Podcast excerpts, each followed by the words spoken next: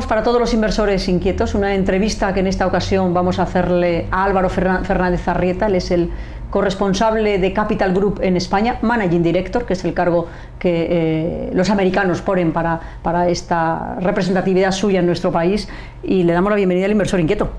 Muchísimas gracias, María Jesús, encantado de estar aquí. Y menudo, vamos, mm, no nos aburrimos, ¿eh? Dicen los clientes, jolines, ¿eh?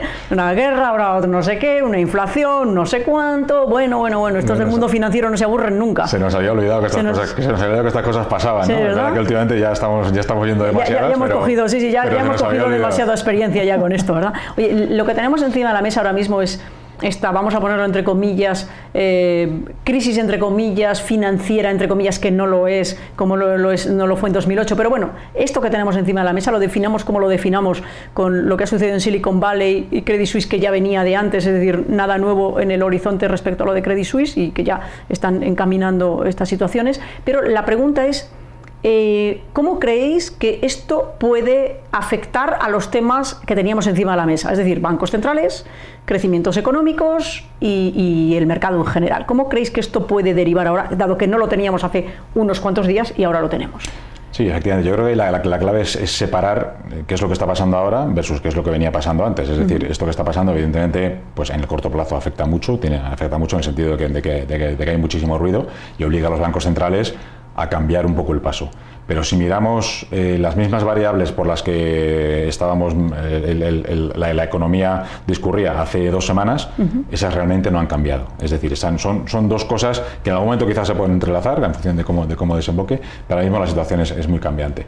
De cara al crecimiento, de cara a inflación, de cara a, qué van a hacer los bancos centrales con los tipos, que esas son las, las, variables básicas que están cambiando la economía y que han cambiado y que suponen un cambio de cara eh, importante, las variables son las mismas.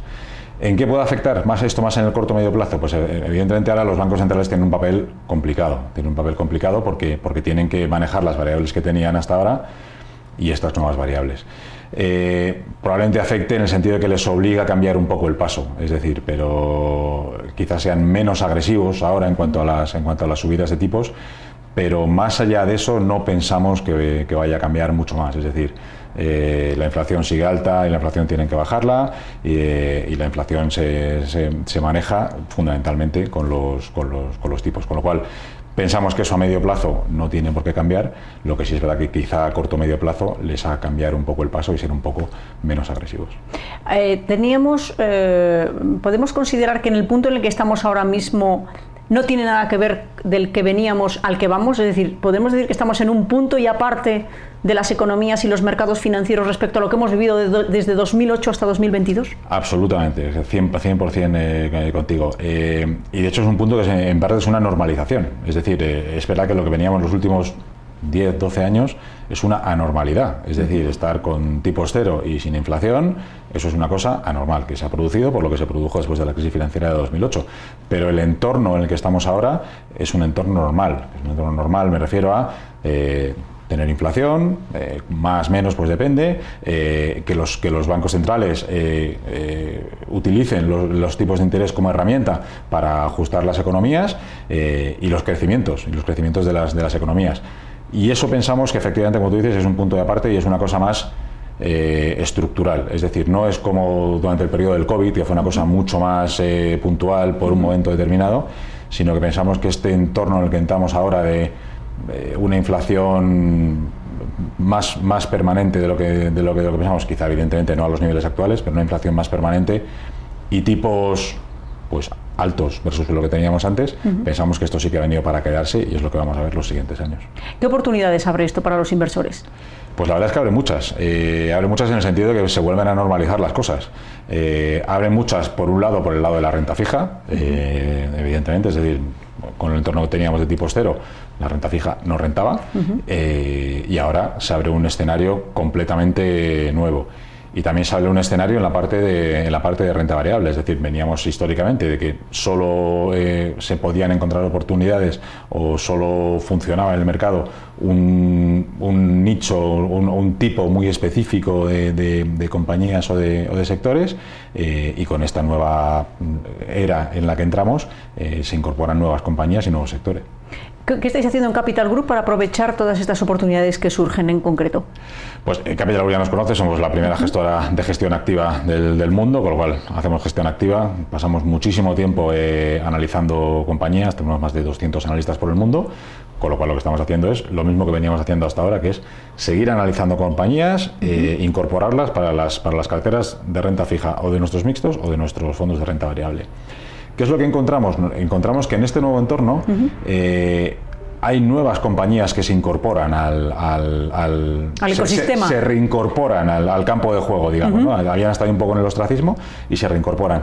Si en todas las, cualquier crisis que haya habido, cualquier recesiones eh, históricas, eh, normalmente los, las compañías o los tipos de compañía o los sectores que venían liderando el mercado, si miras cuando pasan dos, tres años, son muy diferentes. Y eso es y eso es positivo. Lo que estamos haciendo ahora, pues estamos haciendo pues todo ese análisis, no ahora y no lo llevamos haciendo el año pasado eh, ni el año anterior, llevamos ya desde 2018, 19, 20, pues cambiando, refrescando un poco las carteras, sabes que no somos, y pensamos que, no hay que hacerlo así, eh, de rotaciones agresivas en las carteras, pero sí de empezar a encontrar esas, esas nuevas oportunidades en sectores como, sectores como salud, sectores, sectores como eh, industriales, eh, compañías con pago de dividendo y que lo hagan crecer, y también las compañías que venían funcionando anteriormente, seguir analizando cuáles de esas compañías lo, lo, van a seguir haciendo bien. Con lo cual no es, no es realmente no es sustituir unas por otras, sino incorporar nuevas compañías a la ecuación, que es, que es incluso positivo porque te genera nuevas oportunidades.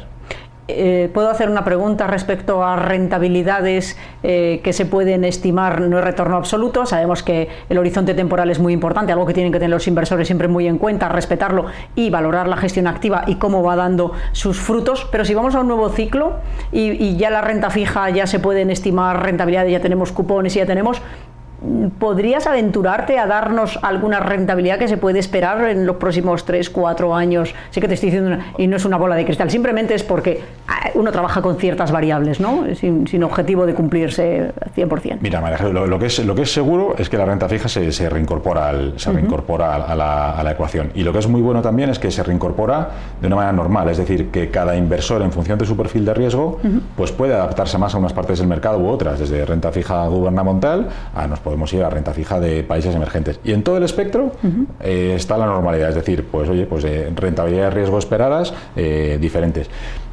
podemos ir a eh, podemos coger lo que ha dicho la historia no tanto no tanto lo que pensemos que vaya a pasar a futuro que es que es, eh, que es imposible adivinarlo pero sí que podemos ver eh, qué ha pasado en yo que sé en, por ejemplo los últimos 20 años cuando los, los cuando las rentabilidades están de la renta fija global un índice global de renta fija cuando estaban en niveles similares a los de ahora pues cuál ha sido la rentabilidad anualizada durante los cinco años siguientes y en momentos como los que estamos ahora en torno al 3 3 y medio si te coges los últimos 20 años, la rentabilidad anualizada 5 años después, ha estado en torno en niveles en torno al 5. O sea que yo creo que eso es, algo pues relativamente razonable. Si nos vamos en el espectro, obviamente los, niveles de entrada son distintos y las rentabilidades esperadas también son, son, mucho mayores.